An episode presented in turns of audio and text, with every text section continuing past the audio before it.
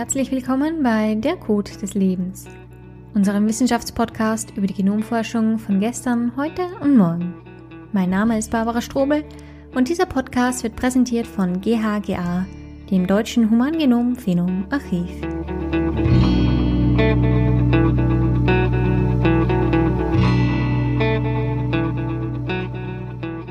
In der heutigen Folge geht es um die erste vollständige Sequenzierung des menschlichen Genoms. In den Jahren um die Jahrtausendwende gab es einen Streit in der Wissenschaft. Auf der einen Seite war das Humangenomprojekt eine internationale und öffentliche Kollaboration, geleitet von Francis Collins. Auf der anderen Seite war Celera, eine private Biotechnologiefirma, geleitet von Craig Venter. Beide Seiten wollten als erstes das menschliche Genom vollständig sequenzieren. Sequenzieren heißt einfach die Reihenfolge, also die Sequenz, der Basen ablesen. Der Streit kostete beiden Seiten viele Nerven, brachte sie unter Zeitdruck und wurde öffentlich ausgetragen. Wie schlimm der Streit wurde, merkt man zum Beispiel anhand von ein paar Zitaten.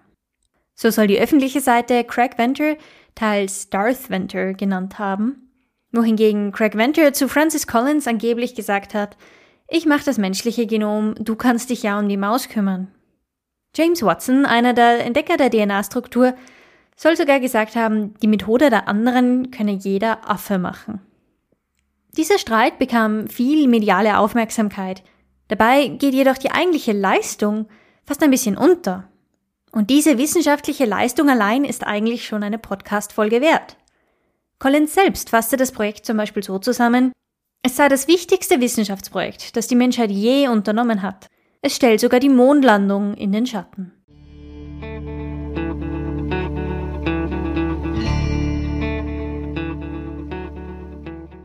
Aber was ist denn eigentlich dieses menschliche Genom, das da sequenziert werden sollte? Das menschliche Genom befindet sich im Zellkern jeder Zelle, also zum Beispiel in deiner Haut, in deinem Blut oder in deinem Herzen. Jede Zelle hat immer den gleichen Code. Warum dann aber trotzdem unterschiedliche Zellen daraus werden, behandeln wir in einer anderen Folge. In diesem Zellkern befinden sich 23 Chromosomenpaare. Ein Chromosom kann man sich ein bisschen wie eine Spule mit einem Nähfaden vorstellen. Die unterschiedlichen Chromosomen oder Spulen haben dann auch unterschiedliche Größen. Wenn man auf diesen Nähfaden hineinzoomt, dann sieht man die berühmte Doppelhelixstruktur. Die wichtigsten Bausteine dieser Doppelhelixstruktur sind die Basen. Die Basen heißen Adenin, Zytosin, Guanin und Thymin und sie werden immer mit ihrem Anfangsbuchstaben abgekürzt, also A, C, G und T. Diese Basen sind wie ein Code, daher die Reihenfolge bestimmt die Erbinformation. Das ist zum Beispiel ähnlich zur Computersoftware, die ja nur aus Nullern und Einsern besteht. Im Vergleich dazu besteht dein Genom eben nur aus A, C, G und T. Wenn man das menschliche Genom sequenzieren möchte, muss man drei Milliarden Basen dafür ablesen. Daher, das war ein ziemlich schwieriges Vorhaben. Wir können uns das zum Beispiel am Hand vom Nähfaden vorstellen. Wenn wir annehmen, dass eine Base einen Millimeter groß wäre, dann würde das drei Milliarden Millimeter, also 3000 Kilometer bedeuten. Das wäre in etwa die Distanz von Berlin bis Marrakesch in Marokko. In echt sind die Basen natürlich deutlich kleiner und die Länge eines DNA-Strangs ist nur etwa zwei Meter lang. Man kann diese Dimensionen auch mit Büchern veranschaulichen. Stellen wir uns vor, dass wir die Buchstaben A, C, G und T in einer Word-Datei mit den Standardeinstellungen schreiben. Dann bekommen wir 3593 Buchstaben auf eine Seite. Wenn wir jetzt davon ausgehen, dass ein Buch 1000 Seiten hat, dann bekommen wir 3,5 Millionen Buchstaben in ein Buch. Das heißt, wir brauchen 835 Bücher, um den gesamten menschlichen Code abzuschreiben.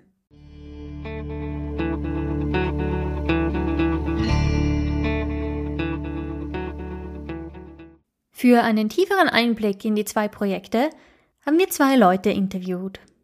Dr. Max Häusler arbeitet an der University of California, Santa Cruz, wo er für den Genome Browser, ein Visualisierungswerkzeug für das menschliche Genom, zuständig ist. Er ist Informatiker und Biologe und arbeitet in einer Gruppe, die damals in dem Humangenomprojekt involviert war. Er selbst war damals noch nicht dabei, präsentiert heute aber trotzdem das öffentliche Projekt. Professor Knut Reinhardt ist Professor für algorithmische Bioinformatik an der Freien Universität in Berlin. Er hat in den Jahren zwischen 1999 und 2002, also genau in den Jahren, wo das menschliche Genom veröffentlicht wurde, bei der Firma Celera Genomics gearbeitet. Er präsentiert das private Projekt. Am Anfang wollte ich von unseren zwei Interviewgästen erst einmal wissen, was wusste man denn eigentlich bereits vor diesen Projekten über das menschliche Genom Beziehungsweise was wusste man nachher? Zuerst hören wir nun Dr. Max Häusler, der das öffentliche Projekt präsentiert. Versetzen wir uns in die 80er Jahre. Da wusste man nicht, wie viele Proteine, also wie viele so kleine Maschinchen in so einer menschlichen Zelle gibt es überhaupt. Man konnte, wenn ein Kind oder eine Familie eine Erbkrankheit hatte, äh, hatte man eine Chance, wenn man genug Familien hat und genug Familienmitglieder, irgendwann mit sehr viel Arbeit die Mutation zu finden, die in dieser Familie zirkuliert. Aber es war eine extreme Arbeit und es gab relativ wenig Fälle. Das Humangenomprojekt hat viele Sachen in der Biologie geändert, um nicht zu sagen, indirekt eigentlich fast alle Sachen. Mediziner und Biologen können sich das heute nicht mehr so ganz vorstellen, wie die Welt war, wie es das noch nicht gab. Auch Professor Reinhardt vom privaten Projekt hat uns diese Frage beantwortet. Oh, da kann ich Ihnen, glaube ich, keine richtig qualifizierte Antwort geben, da ich kein Genetiker oder Mediziner bin. Aber ich weiß durchaus, dass natürlich gewisse Erbkrankheiten, gewisse Teile des Genoms sequenziert waren, äh, an denen geforscht wurden. Also ganz, manche Gruppen haben an ein, zwei Genen geforscht, von denen man die Sequenz kannte. Aber man war natürlich weit davon weg, die Gesamtheit der Gene äh, zu kennen, die ich würde sagen, die Rolle von regulatorischen RNAs, die äh, man zuerst vielleicht despektierlich als Junk-DNA, also als Müll-DNA bezeichnet hatte, die war zu dem Zeitpunkt noch nicht klar. Und mit der Erforschung der Gesamtsequenz wurde es immer klarer, wie komplex die Regulation, die Genregulation von menschlichen Genen ist. Man war ja zuerst enttäuscht, dass man sagte, naja, wir haben nur so 20, 30.000 Gene, das ist gar nicht so viel mehr wie eine Fruchtfliege. Aber es zeigt sich, dass die Regulation von Genen und die komplexen Prozesse von zum Beispiel alternativen Splicing von Genprodukten wesentlich komplexer sind beim Menschen. Und dieses gesamte Verständnis konnte man erst eben mit dem Vorliegen der gesamten Genomsequenz in den folgenden Jahren dann erlangen. Auch Dr. Häusler hat noch ein paar weitere Beispiele, was in den Jahren nach der Genomsequenzierung alles möglich war. Ähm, dann konnte man plötzlich Sachen über das Genom sagen, die waren vorher vollkommen unklar. Man konnte wissen, also wie viele Proteine gibt es eigentlich in so einer Zelle, wie viel, äh, mehr so von der grundsätzlichen Annahme, wie ähnlich sind wir uns zu Schimpansen, wie sind die Ähnlichkeiten zwischen unterschiedlichen Tieren bei ihrem Genom. Und äh, nachdem das Genom bekannt war, konnte man plötzlich Marker gezielt setzen und die abfragen. Und damit konnte man plötzlich tausende Leute auf bestimmte Mutationen oder unterschiedliche Marker testen. Dadurch konnte man machen, Patienten, große Populationen von Patienten, mehrere tausend, die bestimmte Eigenschaften haben und suchen, woher kommen die Eigenschaften im Genom. Man konnte also anfangen, versuchen herauszubekommen, was ist die genetische Basis für bestimmte Krankheiten oder wie groß ist überhaupt die genetische Basis versus Lebensstil oder anderen Sachen. Also wir sind eigentlich erst am Anfang dieser gesamten Änderungen. Das heißt, das Genom hat beeinflusst eigentlich die gesamte, die gesamte Art, wie Mediziner oder wie Biologen äh, viele Sachen angehen. Dadurch, dass alle Proteine plötzlich bekannt sind, man Antikörper gegen alle Proteine machen kann, äh, wenn es Krankheiten gibt, wie jetzt eben vor kurzem Covid, geht alles viel, viel, viel, viel schneller. Und warum ist es eigentlich überhaupt wichtig, das menschliche Genom zu kennen? Also gibt es ein paar Beispiele, wofür man diese Information über das menschliche Genom überhaupt braucht? Die heutige Forschung benutzt den ganzen Tag dieses Genom und zwar wirklich konsequent von früh bis spät vielleicht nicht unbedingt die Sequenz an sich, aber irgendwelchen Sachen, die daraus kamen. Wenn man bestellt einen Antikörper, um was zu testen in seiner Probe, dann hat die Firma, die einen Antikörper gemacht hat, natürlich eine Human Genome Sequenz oder eine Proteinsequenz davon benutzt. Antikörpertests kennen wir ja mittlerweile alle recht gut aufgrund von der Corona-Pandemie. Wir sehen also, dass man wahnsinnig viel mit dem Wissen über das menschliche Genom machen kann. Aber gab es abgesehen von dem Wissen über die Genetik auch technologische Fortschritte?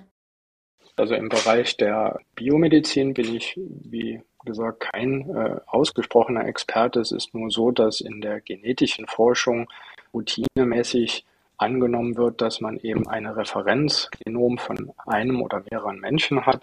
Man kann damit heutzutage individuelle Genome von Patienten sehr schnell erstellen. Man vergleicht gegen eine Referenz. Durch die vergleichende Analyse bekommt man eben mit, welche Varianten die Einzelperson hat. Die kann man wiederum verbinden mit gewissen Krankheitsverläufen. Man kann sogar verbinden mit wie gut ein gewisses Medikament wirken kann oder ob es überhaupt wirksam ist, welche Behandlungsmethoden vielversprechend sind, abhängig von der ganz individuellen genetischen Prädisposition eines Patienten. Das heißt, man bekommt jetzt immer mehr in den Bereich der personalisierten Medizin. Das Humangenomprojekt hatte erstmal zur direkten Folge, dass die Preise für Sequenzierungen massiv gesunken sind. Es gab plötzlich eine große Nachfrage nach diesen Maschinen, die vorher völlig obskur waren. Das hat sehr schnell innerhalb einiger Jahre dazu geführt, dass diese Technologie wesentlich billiger wurde und auch den Leuten, die ursprünglich bezweifelt haben, dass sowas geht, klar wurde, dass es durchaus machbar ist. Und zwar einfach deswegen, weil Sachen billiger werden. Das merkt man oft, wenn neue Technik einfach plötzlich billiger wird, ergeben sich völlig neue Anwendungen. Wer, das, wer sich an die Welt ohne Smartphone erinnert, der hat wahrscheinlich auch sich am Anfang gewundert, wofür das gut ist. Und jetzt äh, ist es schwer vorzustellen. Und, und dieser Umwandel, der ging relativ schnell. Beim Humangenom war das so ähnlich. Wir sehen also, das übergeordnete Ziel zwischen diesen zwei Projekten war ja offensichtlich das gleiche. Aber was waren dann eigentlich die Unterschiede zwischen diesen zwei Projekten? Also gab es zum Beispiel verschiedene Methodikansätze oder auch unterschiedliche Ansätze zur Verfügbarkeit der Daten? Diese Unterschiede werden von unseren Interviewgästen zusammengefasst was man vielleicht vor der Sequenzierung noch gar nicht zu träumen wagte, ist, wie viele neue Analysemethoden es überhaupt gab. Also inzwischen macht man heutzutage auch zum Beispiel metagenomische Analysen. Metagenomik heißt, man analysiert nicht ein Genom, sondern eine ganze Genompopulation, zum Beispiel von allen Mikroben im Magen eines Menschen. Ja, und da kann man auch Krankheiten davon ablesen, weil nicht nur vom Menschen, auch von Tieren, bei Fütterungsversuchen. Das heißt, diese Fähigkeit, ganze Genome schnell und günstig zu assemblieren, das heißt die Stücke zu sequenzieren und dann zusammenzubauen, die hat ganz neue äh, Analyseideen gebracht. Es gab das öffentliche Projekt, das war relativ langsam.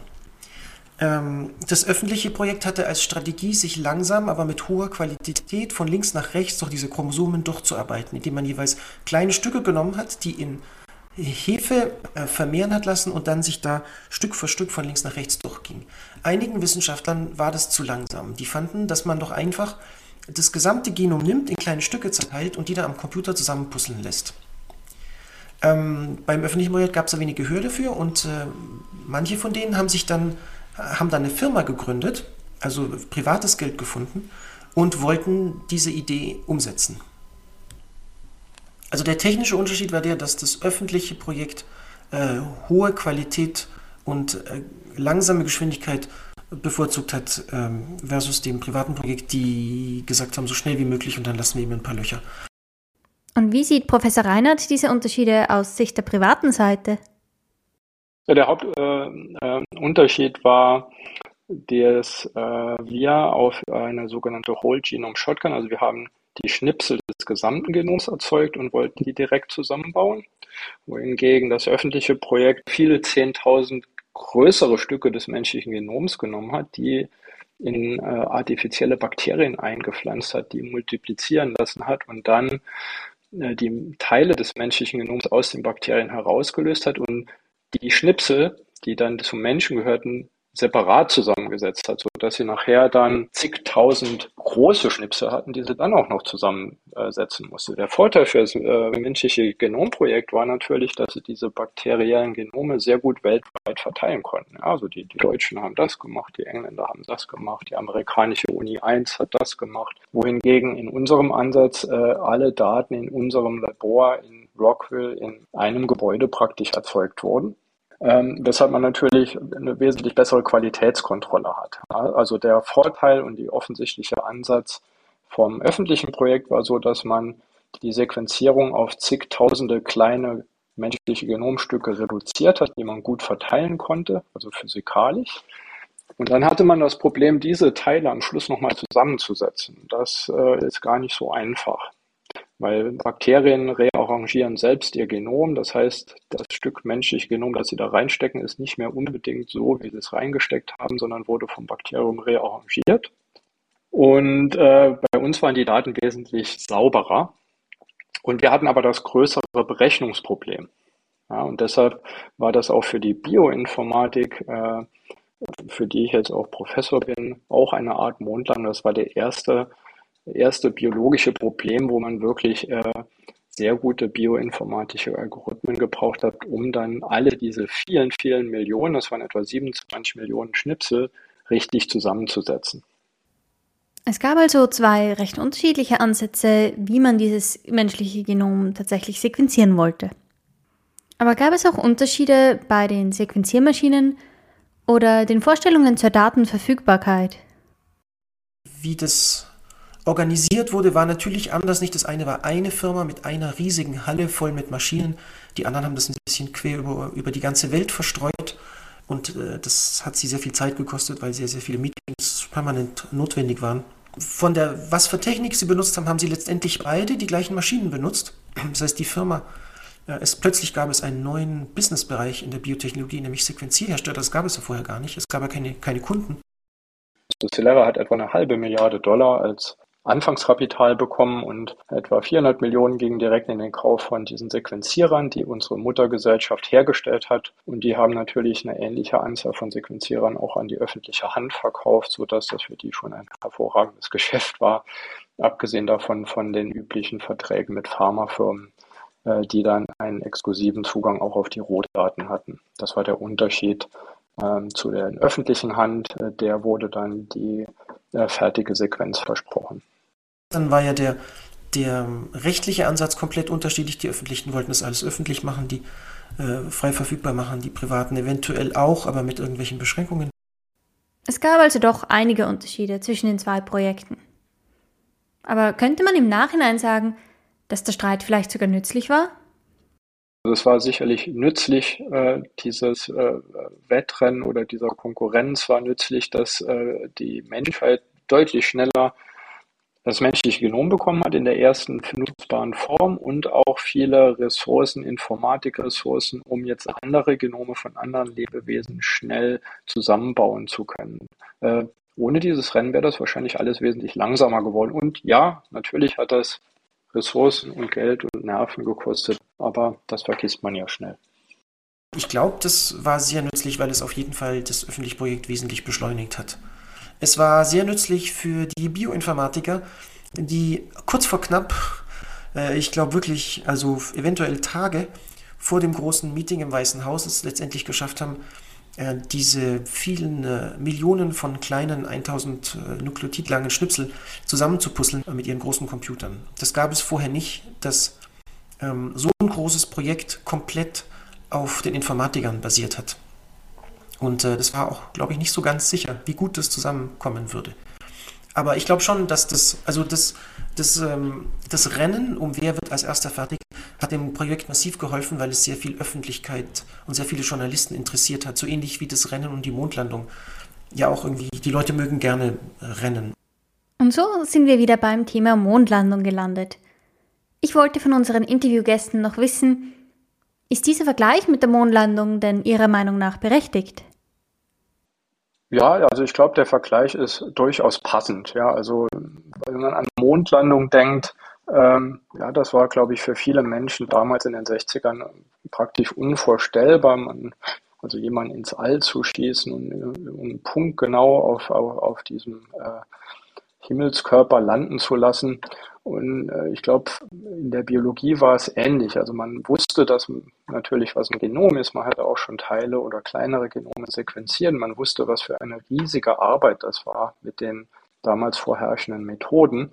Und ähm, dann das menschliche Genom, von dem man ja zur Zeit, als es sequenziert wurde, noch gar nicht genau wusste, wie groß es ist, nur dass es sehr, sehr, sehr viel größer war. Da liegt der Vergleich nahe, so wie man vielleicht sagt, naja, ich kann vielleicht von hier von A nach B fliegen, aber zum Mond, das werde ich nicht schaffen. Und genauso, glaube ich, war die vorherrschende Meinung, wir können vielleicht ein kleines Bakterium sequenzieren und das Genom bestimmen, aber ein ungleich komplexeres und größeres äh, von einem Eukaryoten, von einem komplexen Eukaryoten wie dem Menschen, das galt als extrem schwierig. Und das fertig zu bekommen, kann man mit der Mondlandung vergleichen, weil es dann natürlich ganz neue Möglichkeiten in der Biomedizin eröffnet.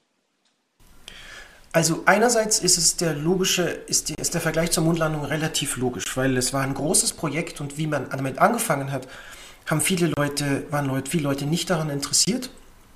Ähm, ich habe äh, vor kurzem gelesen, dass 80 Prozent der amerikanischen Biologen, wenn man sie gefragt hat, das Projekt völlig unsinnig fanden. Ähm, und die meisten Mediziner damit gar nichts anfangen konnten. Also war das so eine Art von technologischer äh, Grundlage oder Größe des Projektes, die keiner glaubt, es wird, es wäre überhaupt machbar am Anfang, zumindest die, die, die Öffentlichkeit nicht. In der Hinsicht passt es. Ich finde, es passt nicht so ganz, weil der Alltagsbezug des Humangenos-Projekts ist größer, glaube ich, als bei der Mondlandung. Die Mondlandung, damit konnten alle was anfangen, das, das haben alle im Fernsehen angeguckt, das Humangeon-Projekt ist so ein bisschen abstrakter, aber die, was es, wie das uns im Alltag betrifft, ist, glaube ich, stärker. Wie wir jetzt äh, zunehmend sehen, wenn man heute irgendwie so was von Covid und Omikron und neuer Covid-Variante sieht, da ist immer die Rede von Sequenzierung und Varianten. Äh, man merkt, wie das uns alle sehr direkt betrifft. Ein bisschen mehr als die Mondlandung, glaube ich. Das Ziel der beiden Projekte war ja das gleiche, einfach der Ansatz ein bisschen ein anderer. Wie wir vorher gehört haben, waren die beiden Projekte ja auch erfolgreich, denn es gibt heute die vollständige menschliche Genomsequenz. Wie ging der Streit also zu Ende? Im Endeffekt wurde der Gleichstand ausgerufen. Beide Parteien, Francis Collins für das öffentliche Projekt und Craig Venter für das private Projekt, verkündeten gemeinsam mit Präsident Clinton im Weißen Haus im Jahr 2000 die vollständige Sequenzierung des menschlichen Genoms, also die Mondlandung der Genetik. Beide Seiten gaben sich versöhnlich so sprach Collins über Venter, er habe eine neue Denkweise in der Biologie eingeführt, und Venter bedankte sich bei Collins für die Zusammenarbeit, um die Kooperation in der Genetikgemeinschaft zu fördern. Auch Präsident Clinton gab eine Rede zu diesem Anlass und verkündete das großartigste Zeitalter der Entdeckungen.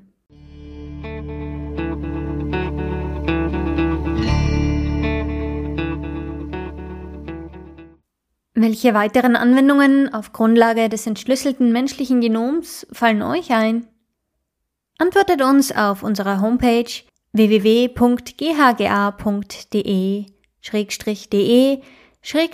Code des Lebens oder auf unserem Twitter-Account Code des Lebens.